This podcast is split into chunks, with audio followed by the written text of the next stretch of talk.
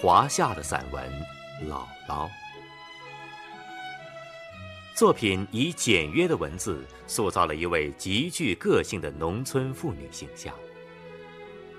在生计艰难的岁月里，她最大程度地保全着自己的亲人，也在最大限度地追求着自己的人生幸福。这是一个将传统美德与现代意识集于一身的奇特人物。而他凄婉的人生终局，则令我们在叹息之余想得更多。好，下面就请欣赏华夏的散文《姥姥》。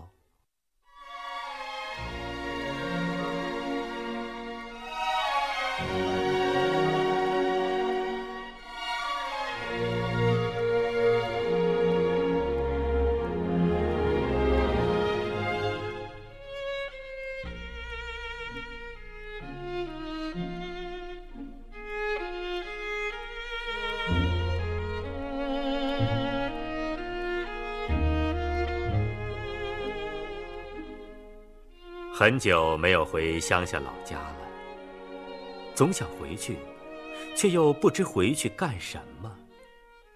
因为姥姥已死，回乡下老家也就随之成了一个难以实现的念头了。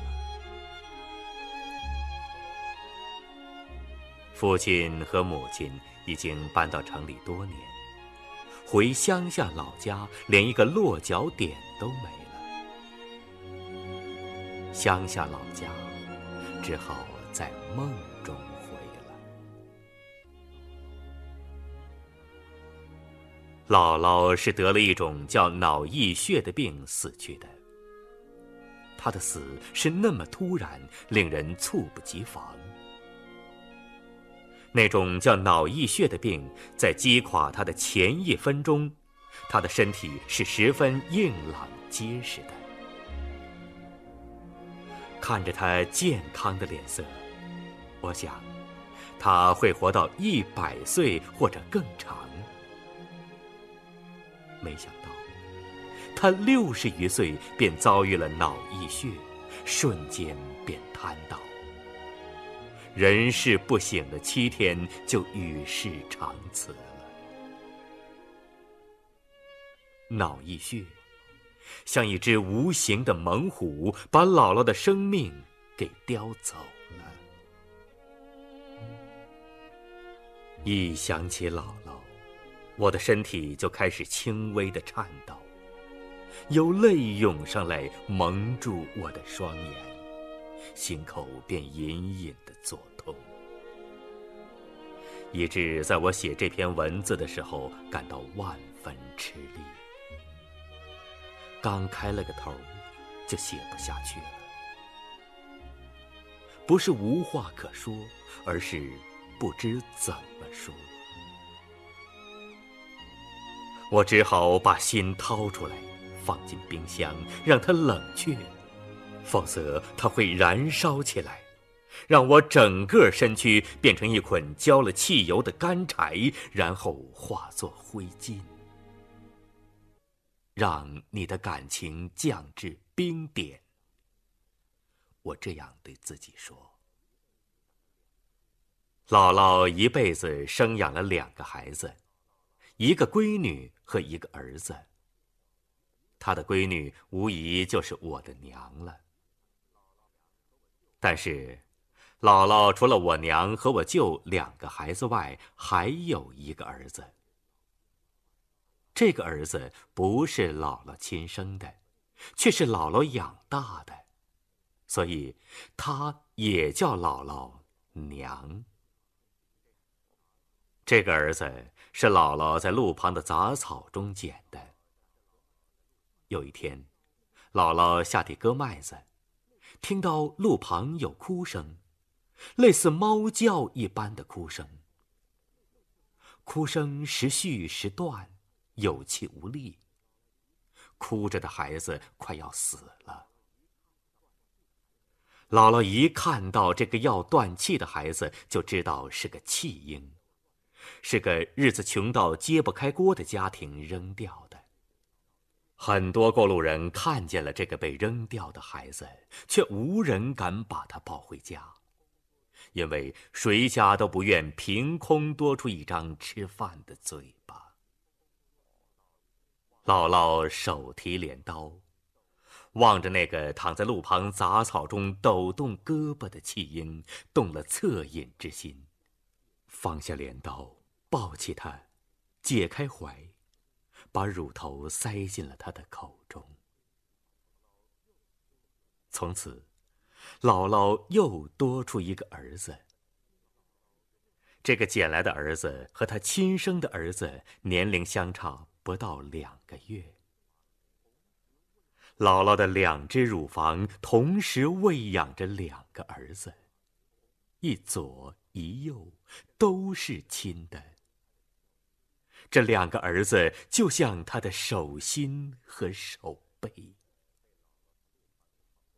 这个被姥姥从路旁杂草中捡回的孩子慢慢长大，姥姥给他取名土来，因为他不是从姥姥的肚子里生出来的，是从土里钻出来的。土来不缺胳膊不短腿儿，长得很壮实，也很能吃。姥姥即使自己肚子饿，也要让他吃饱，终于把他拉扯成人了。土来有良心，把姥姥当成亲娘。姥姥年轻时长得怎么样？我不知道。在我的印象中，她一直是一个小脚老太太。她的脸上有几粒浅浅的麻子。每一个小坑都注满慈祥和善良。听说，当初姥姥把土来捡回抱进家门时，遭到了老爷的强烈反对。老爷是个很窝囊的男人，只会埋头种地，不太会说话，是个三脚踹不出一个响屁的老实人。老爷一见姥姥又抱回一个孩子，吓了一跳，心想：以后的日子，因为多出一张吃饭的嘴，会更加难过。他不敢发火，只是一屁股跌坐在地上，放声大哭。边哭边说：“往后的日子可咋过嘞？咋过嘞？”姥姥一看他的男人的那副熊相，就来气，喝道：“瞧你那副德行，还叫男人嘞？简直就是一泡狗屎！咋过？该咋过咋过？饭不够，我饿着。”姥姥一发火，吓得姥爷再不敢哭闹了。姥姥和母亲是针尖对麦芒，一对炮仗脾气。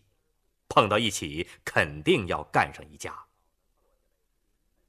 两个人很少能坐下来平心静气的说一会儿话。母亲嫁给父亲后，经常回娘家看姥姥，但每次两个人都好不了半天儿，就为一句话吵起来，骂得不像话，弄到后来只有不欢而散。过不了几天，两个人又互相想念对方，不是母亲去看姥姥，就是姥姥来瞧母亲。两个人见了面又是一顿恶骂，愤愤然发誓再不见面。等气消了，火灭了，又好，又见面又骂，如此反复，极为独特。姥姥没有文化，没上过一天学，连自己的名字也不认识。姥姥的脑子里除了孔孟之道，再没有接触过其他知识。但她却勇敢地冲破了“嫁鸡随鸡，嫁狗随狗，嫁个扁担抱着走”的陈腐观念的束缚，大胆地去追求自己的爱情。这对一个从旧时代过来的妇女来说是非常不易的。姥姥在和姥爷有了两个孩子之后，在过了近二十年之后，终于觉得自己的窝囊男人忍无可忍了，于是做出了惊天地、泣鬼神的举动，把男人给休了。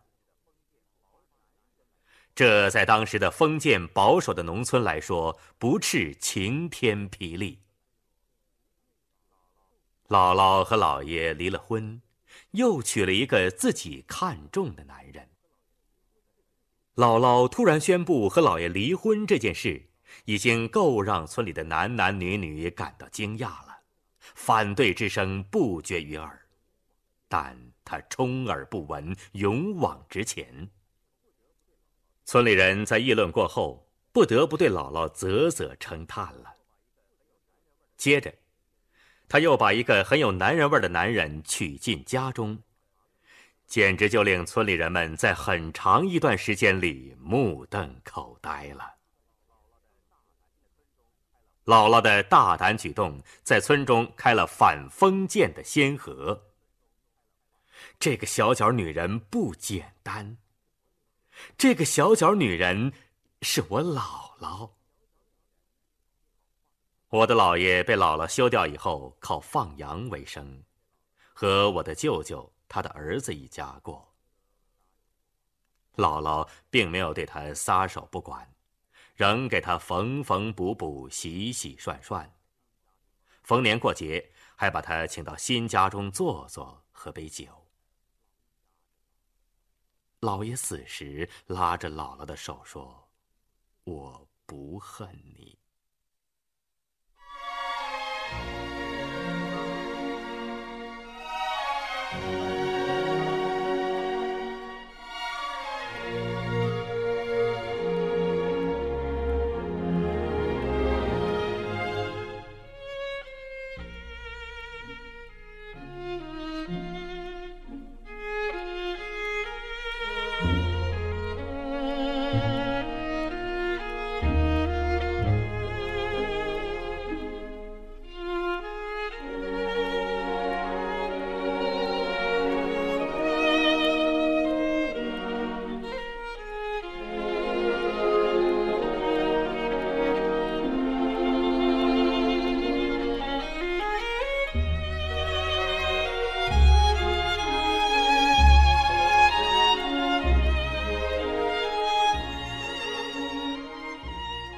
在最困难的日子里，我娘一鼓作气生下五个儿子。这就是我们兄弟五个，把一把强壮的身体折腾得多灾多难。再加上常年下地干农活的劳累和长期的营养不良，憔悴不堪。我的父亲是个乡村小学教师，工资少得可怜，日子就甭提多紧巴了。这时，我的姥姥伸出了慈爱之手。我们兄弟五个，至少有三个是姥姥帮着拉扯大的。假如没有姥姥的慈爱之手，我敢说。我们兄弟五个肯定有掉队的，永远也跟不上了。大哥很小便被姥姥收养了，二哥和我也是三天两头要往姥姥家跑。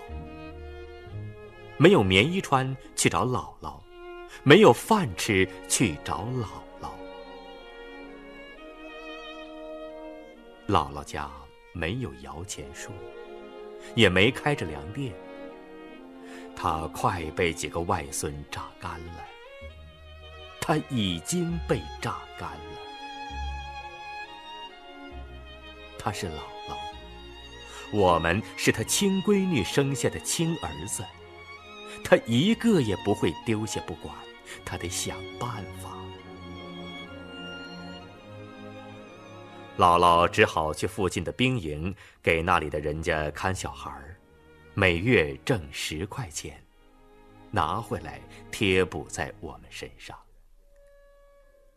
兵营虽然距姥姥家咫尺之遥，但她一个月只能回一次家，她得日里夜里为人家看小孩挣那十块钱养活我们。我们村和姥姥家所在的村庄相隔七里路，这七里路上印满了我们兄弟的脚印。我们兄弟相继长大，陆续上了中学。中学的学校就在姥姥家所在的那个村子。这样，我们兄弟上学就不用带干粮了。中午一到，我们就像兔子似的窜向了姥姥家。在我们进门之前，他已把热气腾腾的午饭准备好了。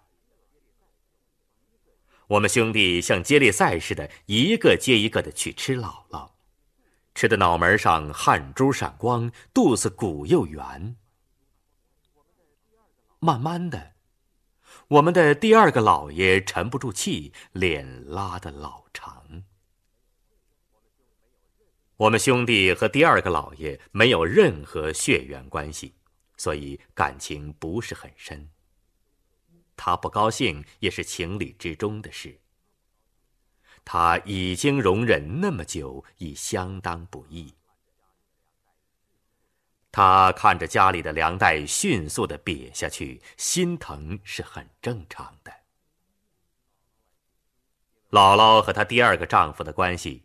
因为我们兄弟没完没了的去吃、去拿、去要，一天天变得紧张起来。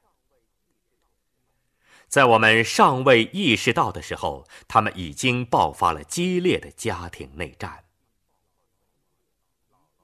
为了我们不挨饿，姥姥和她的第二个丈夫打了几次架，她当然不是对手，常被打得鼻青脸肿。终于有一天，第二个老爷向我们下了逐客令。这也是姥姥最难受的一天。她看着我们受了委屈、摇摇晃晃远去的背影，心如刀绞，叫了一声我们的小名，想冲上来拉我们，叫下一半，栽倒。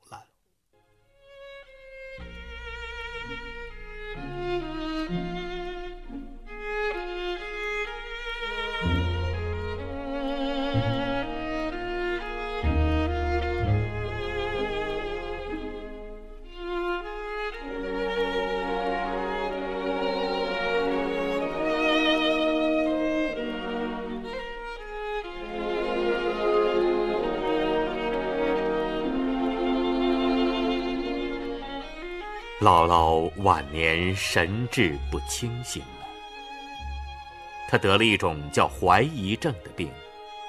她总是怀疑她的第二个丈夫有了外遇。只要她一出门，她便倒着一双小脚跟踪其后，像狸猫一样灵活地闪转腾挪，隐身于一堵矮墙或一块巨石的后面。她试图抓到她的第二个丈夫和另外一个女人偷情的把柄，但是屡屡不能成功。她为此多次扭伤自己的脚脖子，并得罪了村中好几个妇人。她还怀疑她的第二个丈夫往外偷家里的东西，所以。他在家中的柴火上、装粮食的麻袋上、菜缸上，以及大大小小的瓶瓶罐罐上，都做了记号。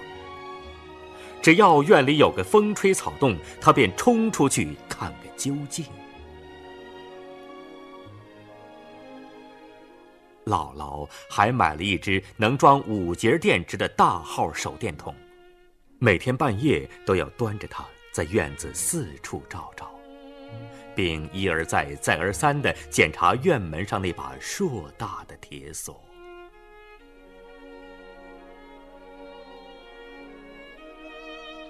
姥姥一辈子都是在苦日子中度过的。她的晚年生活已有好转，日子也不再紧绷。不愁没米吃，也不愁没钱花。他的精神却不正常。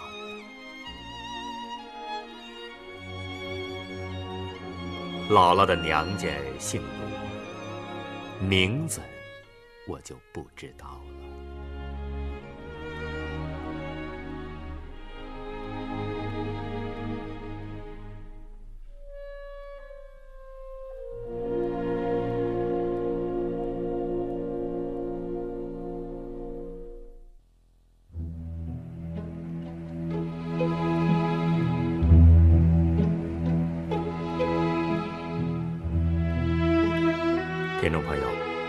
华夏的散文《姥姥》就请您欣赏到这里了。一个一生都性格坚强的女人，了局竟是精神与意志的崩溃。这对她的一生都是一个冷冷的反讽。造化弄人，竟是这般的不假思索，也不留一点余地。